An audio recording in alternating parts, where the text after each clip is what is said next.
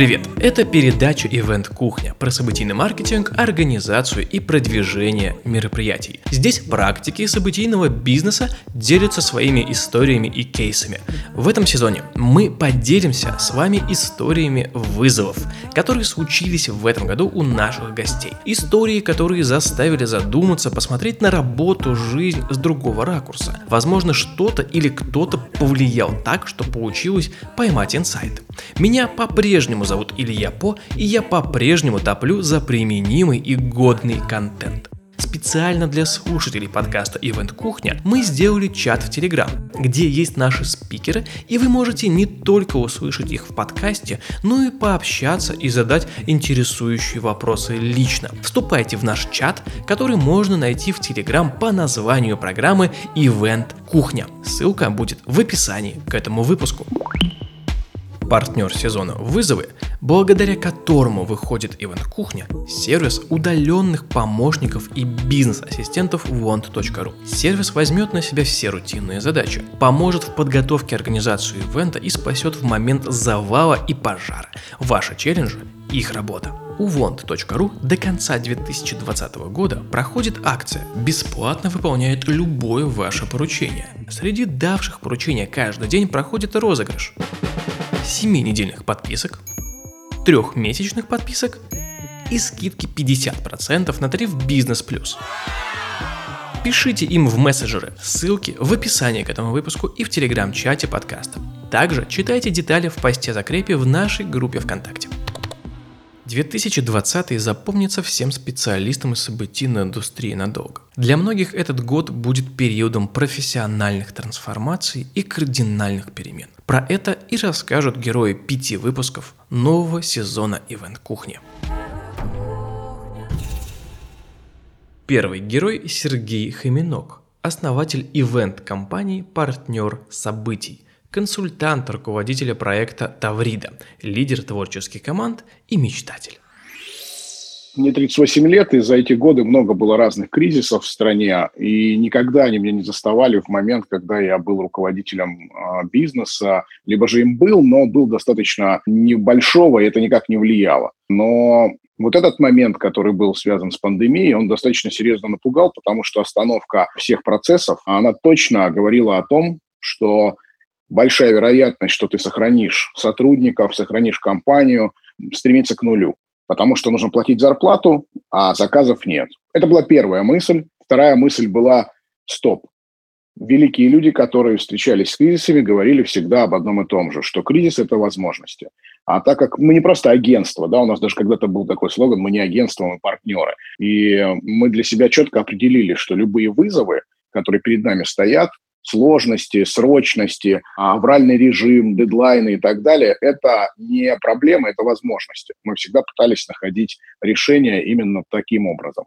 Ну, так воспитаны, наверное, наши самые лидеры всегда справляться с трудностями, потому что привыкли к формату аврального режима. Мы работаем с госсектором, и, как многие знают, есть проблемы всегда с техническими заданиями, есть проблемы со сроками, с желаниями все переделать, потому что решение принимает не один э, человек, который в этом э, бизнесе каком-то крутится, а когда в государственном секторе там много принимающих решений, и, соответственно, авральный режим для нас это нормально.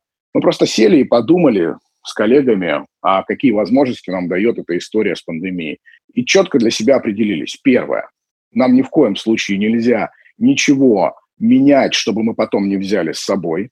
То есть если мы чего-то сейчас меняем, то однозначно это мы берем с собой далее. Мы однозначно не хотели увольнять никакого, ни одного, ни, ни единого сотрудника.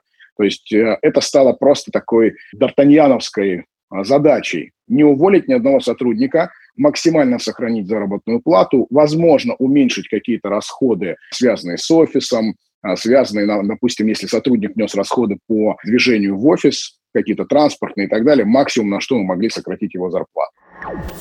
Есть такой тренинг, когда перед страхом смерти, да, когда тебе говорят, представьте, что завтра вы умрете, что вы будете делать? И вот когда этот страх в перемешку с неизвестностью, в перемешку с ответственностью за бизнес, ответственностью за людей, все это внутри как-то стало анализироваться, я вдруг понял, что все мы, в том числе и я, мы не живем.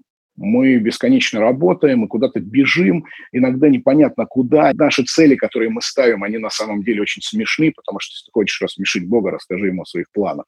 И эти планы рушатся. У многих людей просто все позакрывалось, все разрушилось. То, о чем они мечтали, не состоялось. Я вдруг понял, что на самом деле мы не туда идем. Ну и я в том числе.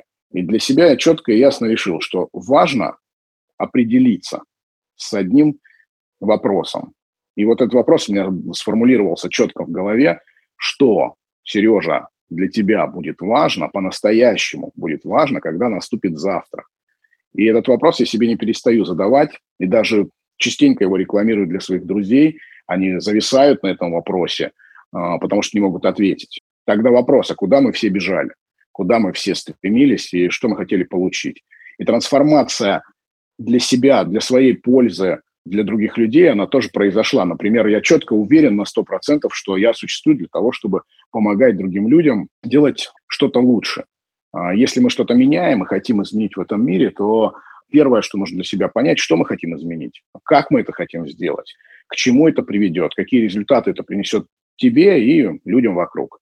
И э, вот эти мысли, они раньше присутствовали, они раньше эпизодически появлялись в каких-то материалах, лекциях, текстах, какие-то люди что-то вокруг говорили. Но ты это собирал, собирал, собирал, собирал, собирал это, даже записывал, какие-то заметки, какие-то мысли свои и так далее, но никогда этим не пользовался. Оно всегда уходило, потому что на первый план всегда выходила работа на кого-то, работа на дядю, на тетю, на фирму, ради денег, которые тут же куда-то исчезали, их снова не хватало, и нужно было еще, и еще, и еще. Это какой-то такой замкнутый круг. То эта пандемия, она действительно дала возможность просто посидеть самим собой, подумать, испугаться, переосмыслить какие-то ценности. И могу точно сказать, мало что изменилось с точки зрения там уменьшилась работы, не 13 часов теперь я работаю, а 8, а потом отдыхаю. Ничего подобного. И я уверен, что большинство людей не перестроились, они все равно продолжают работать, потому что так устроен мир, что на сегодняшний день наши потребности просто невероятны. А вот понимание, нужны ли эти потребности, нужен ли суперсовременный iPhone, недостаточно ли предыдущего, нужно ли сойти с ума, чтобы купить себе какую-то крутую шмотку. То есть не очень понятно, зачем эти деньги зарабатываются, зачем это мероприятие ведется. Знаете, а, самые великие мечтатели – это дети. Детям ничего не мешает, у них нет ограничений по поводу их мечт. И когда в детстве я формировал мысль о себе в будущем, ну, например, я просто для себя отвечал, что я хочу, мне ничего не мешало, мне ничего не ограничивало. Я помню, что я мечтал, мечтал о том, чтобы был такой ларек. Но тогда, в те годы, это самая крутая вещь была иметь ларек. Но в этом ларьке не продавать продукты, сигареты, там, жвачки и так далее, а торговать информацией. Мне казалось, что я владею разной информацией для своего возраста, наверное, даже слишком большой, потому что постоянно все знакомые, друзья у меня какие-то советы спрашивали, о чем-то интересовались. Я в голове носил сотни анекдотов, какой-то информации с телевизора, подслушанной у взрослых. Я чего-то вечно знал и чего-то додумывал туда, докручивал и допридумывал. Мне казалось, что я смогу раздавать советы, из этой будки, а мне за это будут платить деньги. Удивительная история, но так оно и произошло. У меня, конечно, не ларек, но моя башка – это огромный магазин, который торгует идеями, торгует информацией, придуманной в этой голове, сколлаборированной с другой информацией. Моя насмотренность помогает мне выдумывать какие-то невероятные вещи. Мы и раньше были гибкими, а теперь стали просто резиновыми, понимаешь? То есть мы можем реально реагировать э, на любые вызовы и изменения, не пугаясь их, а просто принимая определенные верные решения, даже если мы не уверены, что оно до конца верное, мы просто решили так. Мы будем как стартап, каждый день как стартап, понимаешь? То есть мы берем и пробуем. Не понравилось, что-то пошло не так, сели, осмыслили, проанализировали, изменили, либо закрыли, забыли, перешли в другой формат. То есть э, биться на ринге своими, ну, я не знаю, убеждениями, которые пришли тебе там пять лет назад в голову, и ты говоришь, нет, только так, а никак иначе, можно сколько угодно тратить на это время. Но проще, как говорит моя коллега, она говорит всегда такую фразу, ты попробовал, у тебя там что-то не получилось, дай-ка я попробую, может быть, у меня получится сделать по-другому. И ты можешь отреагировать на это, безусловно, нет, сделайте так, как я сказал, а можешь отреагировать совершенно по-другому. Можешь сказать, давайте попробуем. и посмотрим. Только анализ обязательно. Проанализируем плюсы, минусы, дошли ли мы до той цели, как это влияет на ту задачу, которую мы перед собой поставили. А еще кое-чему мы научились, это пересматривать задачи. Понимаешь, когда ты ставишь задачу, перепроверь, вообще правильно ли ты ее поставил. Точно ли это тот путь? А вот формулировка этой задачи, она точно ведет к той цели, которая у вас стоит во главе угла. А может быть, на нее посмотреть под другим углом, поменять ее формулировку, и тогда оказывается, что намного легче эту задачу решать, и ты реально имеешь больше возможностей, чем когда ты ее сформулировал один раз, и убеждения свои держишь, никуда не отступаешь. Вот, наверное, было сложно научиться мне лично за это время отступать. Я достаточно упертый человек, и если мне самое, знаешь, как говорилось в фильме «Начало», что самый большой вирус в, в этом мире – это идея, которая заложена в голове. Вот если мне пришла идея в голову, я буду зубами кусаться, но говорить, что только так и никак иначе. Но вот за это время меня и ситуации, и, и а, с пандемией, да и вообще с коллегами общение более тесное за это время а, научило другому. Отпусти, дай возможность людям попробовать, особенно творческим людям. Ведь на самом деле любого творческого человека, нам кажется, есть такой миф, что любой творческий человек должен иметь свободу. Но я говорю это уже об искусстве. В искусстве, пожалуйста. А если мы говорим о работе, то творческие люди, дизайнеры, архитекторы, урбанисты, неважно, с кем ты работаешь ради цели, то там есть основная, на мой взгляд, важный основной принцип. Каждый творческий человек должен быть ограничен. Ограничен рамками, векторами, техническим заданием хорошим – четким пониманием, куда он идет, для какой цели он работает и так далее. Но с другой стороны, второе, как противопоставление, каждый творческий человек должен иметь вызов. Вызов обязателен для работы в творчестве. Если этого вызова нет, он перед тобой не стоит, тебе скучно, неинтересно. Посмотрите на современных людей, на молодых людей. Для них важно, чтобы перед ними стоял вызов. Они мотивируются только тем, когда им надо решать сложную задачу. И поэтому, если ты решаешь за своих коллег, как должно быть, ты не оставляешь им возможности преодолеть этот вызов. После истории Сергея зафиксировал для себя три важных тезиса. Вызов обязателен для работы в творчестве. Если вызова нет, то тебе скучно и неинтересно.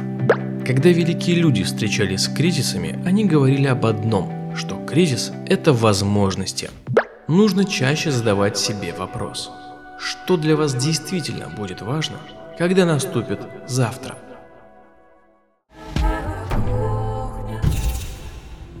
Следующий герой Екатерина Павлова, основатель агентства Sold Out Team и руководитель Sold Out Mafia. Я не сначала до конца осознала, что все будет настолько плохо и настолько долго. Ну, плохо это такое, конечно, очень субъективное понятие, да, но я имею в виду плохо для индустрии потому что в целом я считаю, что мы хорошо адаптировались и очень продуктивно провели это время. И так как ограничения были поступательные, да, сначала менее жесткие, потом жестче, жестче запреты, то я могу сказать, что я осознала, что действительно все закрывают, нужно все переносить и считать убытки, а не прибыли, как обычно. Когда нам пришлось отменять наш дизайнерский маркет, мы же делаем не только концерты, но еще и маркеты, и тогда вот я осознала, что действительно нужно перестраиваться, и когда все вернется в нормальное русло, непонятно, потому что у нас были действительно большие планы из группы свиданий, где я директор. У нас был выстроен весь график по фестивалям, по большим сольным концертам. Мы запланировали большой красивый концерт на крыше в Москве «Тысячник», как делали в прошлом году. И здесь пришлось, конечно, все отменять. Мы возвращали деньги организаторам фестивалей за невыступление, хотя по идее, по договору, по контракту могли этого не делать. Отменяли мероприятия, и благо, и слава богу, я не делала никакие туры и не вносила никакие предоплаты за летние площадки, потому что бронь была сделана заранее. Поэтому, да, она пришлось перестраиваться, пришлось перестраиваться и агентству моему, мы занимаемся продвижением мероприятий, и это, в общем-то, наша основная деятельность. А так все мероприятия отменились, а часть из них перешла в онлайн — нам тоже пришлось немножко перестроиться по структуре компании. Могу сказать, что появилось время на отстраивание внутренних процессов внутри проектов. Знаешь, такие вещи и процессы, которые ты думаешь, так, сейчас так много работы, я немножко попозже этим займусь, попозже это все накапливается, а здесь вдруг появилось время, появилось время на переобучение сотрудников, на дополнительное образование для них, для наведения порядков и автоматизации внутри бизнеса. И плюс у нас и участников музыкального бизнеса появилось время как бы это печально и весело не звучало, да, во время карантина, потому что все всегда в сезоне бегают, носятся, что-то делают. И мы решили проводить онлайн-конференции, трансляции, онлайн-посиделки, я не знаю, как этот формат точно назвать, с участниками и топами индустрии и обсуждали с ними, как вообще выжить, что делать, кто виноват, да, и как можно все вместе объединиться, что-то придумать, и у кого какие инструменты работают. Поэтому у нас было много перестроек, у нас было много новых проектов, таких вот онлайн-проектов, и я считаю, что мы это время провели очень ударно, очень продуктивно, и так, что даже после этого захотелось пойти в отпуск, но вот пока никак. У меня ушло примерно 2-3 дня на такую немножко хандру, когда я осознала, что все нужно отменять, все нужно перестраивать, а планы были вообще другие. Но у меня, видимо, так работает психика, что при сложных ситуациях и при вызовах у меня, наоборот, активируется активность. Ну, во-первых, я понимаю, что за мной стоит целая команда по разным проектам, это люди, которые мне доверяют, и я не могу их никак подвести увести, тем более лишить работы, я никого не сократила и никому даже не снизила зарплату за это время. То есть мы выстояли этот период с сохранением полностью всех сотрудников и зарплат. Наверное, это был первый вызов все перестроить, во-первых, собраться, мобилизоваться, потому что три дня — это как раз тот срок, чтобы немножко пострадать и подумать, что же делать. Второе, наверное, это первый раз я столкнулась с таким мировым кризисом, по факту, можно сказать, своей предпринимательской деятельности, хотя этим занимаюсь достаточно давно, но это был наиболее ощутимый. И первый раз мы работали в условиях э, постоянной неопределенности. То есть обычно горизонт планирования, ну там хотя бы год, ну более-менее детально ты понимаешь, к чему ты идешь. А здесь ты не можешь планировать даже месяц, потому что не знаешь, что будет завтра или на следующей неделе. И ты должен делать какие-то планы, выстраивать э, стратегию и при этом быть настолько гибким, что вечером может поменяться все. да, могут разрешить, могут еще больше запретить, могут вообще продлить или усилить эти меры. И это, наверное, был такой второй вызов. Третий вызов, э, наверное, это перестройка работы команды, потому что мы стали работать э, вообще без выходных практически и еще больше, потому что стали реализовывать те проекты, которые долго откладывали и которые были актуальны здесь сейчас. То есть если их не сделать сегодня, завтра, может быть, это будет уже не актуально. Сегодня конференция с участниками музыкальной индустрии по работе там, в пандемии, она актуальна, а завтра может быть не актуальна. У нас там целый список гостей, которых нам нужно еще условно там пригласить и отработать. Наверное, вот это три вызова, хотя мы и так часто работаем в условиях а, здесь и сейчас, но это был прям какой-то концентрат, и я думаю, что это еще усиливалось тем, что все были в условиях э, неопределенности, и все равно по психике людей, всех, мне кажется, это так или иначе может быть, фоново, но ударило. Поэтому, наверное, такие вот три основных сложности, которые были на тот период. Я поняла, что мне абсолютно комфортно быть собой, потому что здесь ты 24 часа с собой, тебе не на что, по сути, отвлекаться, нет никаких событий, мероприятий, и для меня это было достаточно комфортное время. Я поняла, что я все-таки интроверт. Вот что я поняла. Я намного больше, наверное, осознала и еще поняла ценность э, общения с близкими, с друзьями. Мне этого безумно не хватало. Я созванивалась с друзьями из других стран, из других городов, и хоть как-то пыталась тоже компенсировать наше необщение. Но я поняла, что действительно то, что жизненно необходимо. Поняла, что нужно даже вот не в профессиональном плане, а вот, знаешь, в каком-то бытовом отстраивать э, безупречный порядок, потому что так или иначе все равно какой-то хаос где-то скапливается. И когда ты сутками в этом находишься, а ты это начинаешь замечать тебе не на что отвлекаться, и приходит... Я там сделала несколько глобальных уборок, перебрала там все книги, вещи по сто раз, навела порядки на компьютере. И от этого так легко, оказывается, дышится, еще легче. Поняла, что мне безумно повезло, и я очень благодарна всей своей команде, опять профессиональной, но то, что команда мне доверяет, что мы смогли в этих условиях тоже адаптироваться, смогли найти взаимопонимание по каким-то процессам. Все понимали, что да, мы сейчас работаем больше, но это необходимо, чтобы мы сейчас все выжили, чтобы компания выжила. И никто не говорил так, что сегодня у меня выходной, я устал, простите, я пойду отдохну, сами там разбирайтесь со своими процессами или там с какими-то запусками. И, наверное, я поняла, что я занимаюсь тем, потому что мне было безумно интересно. Я не знаю, как у людей находилось время на просмотре фильмов, на прослушивание, не знаю, музыки дополнительной, подкастов всего-всего, потому что я, честно, за пандемию посмотрела, наверное, один-два фильма. Единственное, что мне очень не хватало каких-то путешествий, выездов, гастролей и, конечно, концертов. Это, это ломка.